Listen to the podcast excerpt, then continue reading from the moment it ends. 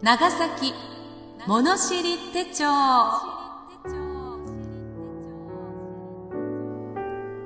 この番組は地元銀行神話銀行のご協賛をいただき長崎卸団地および NOCS 長崎卸センターサービスがお送りします。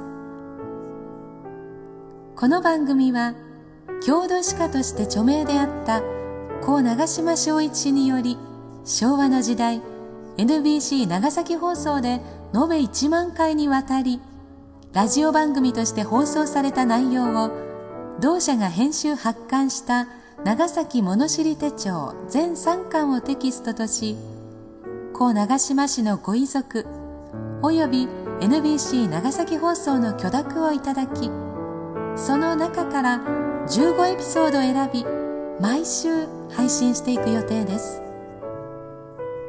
今回は第4回梅花小奥氏の墓近藤長次郎の巻をお送りします。読み手は歌の種でありたい歌種の山田睦美です。しばらくの間お付き合いください。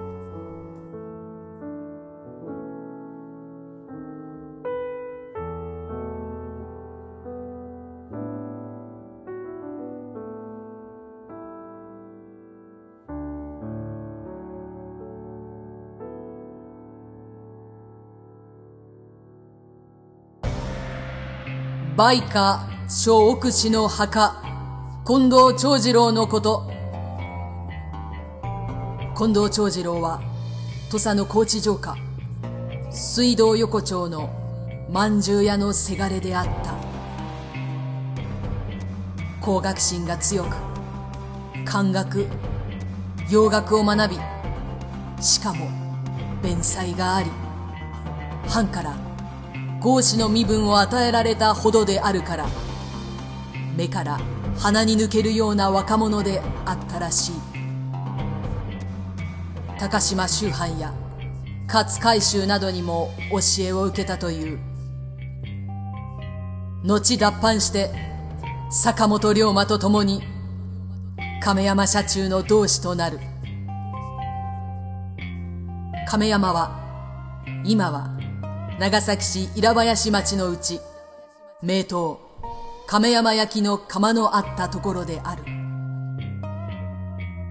車中は、薩摩藩の保護を受けたが、車中もまた、薩摩藩のために、物資の輸送などにあたり、同藩のために、協力を惜しまなかった。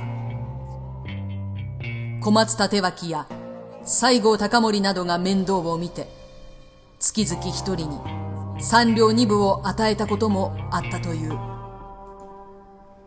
神谷町の玉川や丸山の小島屋などの料亭が彼らの根城。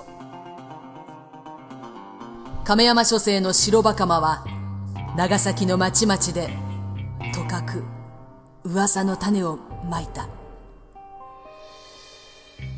当時、彼らは皆変名を用いた。坂本が斉谷梅太郎近藤は上杉宗次郎。陸奥宗光は伊達小次郎である。坂本が上野彦馬のスタジオで撮影した写真がある。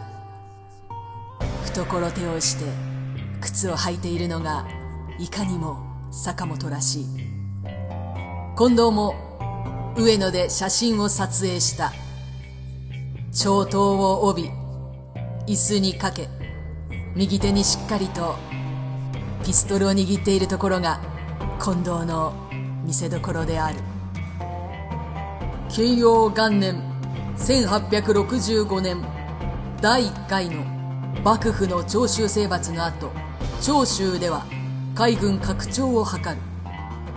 長崎のトーマス・グラバーから武器軍艦を買いたいが、長崎での取引は長崎奉行の目が光る。そこで、薩摩藩の名義を借りて、グラバーからユニオン号を購入した。この間にあって、斡旋、大いに務めたのが近藤長次郎であった。再起間髪の近藤であるから、いずれも丸く収めて、長州藩から莫大な恩賞金を受ける。これを同志に比してグラバーに取り入り、密かにイギリス留学を企てた。慶応2年正月14日、準備も整い、いよいよグラバーの持ち船に乗ったが、折からの風浪で出版が不可能となる。やむなく上陸して車中に戻ると、このことはすでに車中の同士に漏れていた。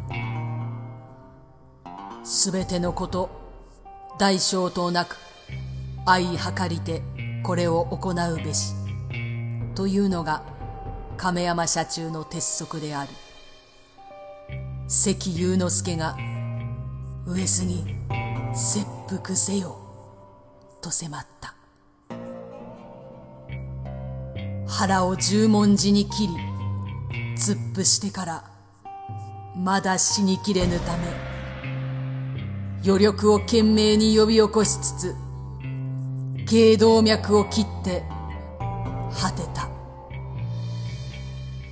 年場良太郎さんは、龍馬が行くの中で書いておられる。時に、近藤長次郎、29歳であった。龍馬はその頃下関あたりにあって長崎にいなかった龍馬がいたら近藤は腹を切らずに済んだはずである術数あり余って姿勢足らず上杉氏の身を滅ぼすゆえんなりと龍馬は評しているが龍馬は人一倍近藤を信じ愛していたという。近藤の意外は寺町皇太寺、後山に葬られたが、坂本は筆を取って、梅花小福氏の墓としたためた。それを碑面に記して墓石を置いた。明治31年、正五位、追蔵。近藤が切腹した場所は元博多町の小曽根家の離れ梅花小福の会場であった隣に坂の上天満宮があって梅の木が多く離れを梅花小福と名付けてあったという。当時の小曽根家の主小曽根栄四郎は強将と言われよく土佐藩脱藩の師たちの面倒を見たという。梅花小福氏の墓の石碑は寺町皇太寺の高島家の墓地の背後あたりにあったが荒廃し墓石も失われる恐れがあったので心ある人々の間で適当な場所に移してはという話があったがそれに全面的な援助を惜しまなかったのは神話銀行であった。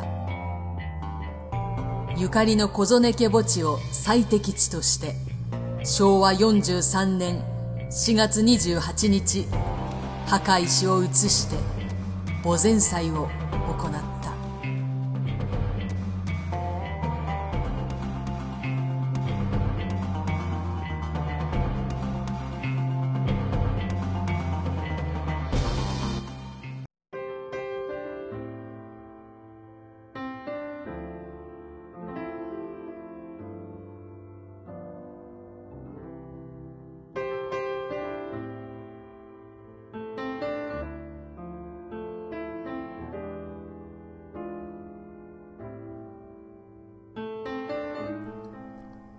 今回は本文にも登場する神話銀行のご支援ご協賛をいただきました。神話銀行は本文にもある通り史跡の保全や文化事業に対して格別の支援を行ってきた銀行です。路面電車にも多機能カードあれこれカードの広告を出されています。ご利用ご検討ください。この番組は長崎の郷土の歴史を思い起こしていただく趣旨で15回にわたって NOC 長崎卸団地 NOCS 長崎卸センターサービスが配信を予定しています。なおこの番組についてのご意見ご感想は電子メールで NOCS 長崎卸センターサービスまでお願いします。またこの趣旨に賛同をいただいた東長崎ロータリークラブの協賛もいただいています。次回は緩和旧大。出島オランダ人からの贈り物砂糖からラクダまでをお送りします。なお朗読本文には差別的と取られかねない部分を含むこともありますが著者には差別を助長する意図はなく内容が歴史的事象であることや著作された時期の状況やまた著者が個人であることを勘案し原作のまま朗読しております。ご了承ください。大河ドラマ「龍馬伝」では近藤長次郎役は大泉洋さんでした。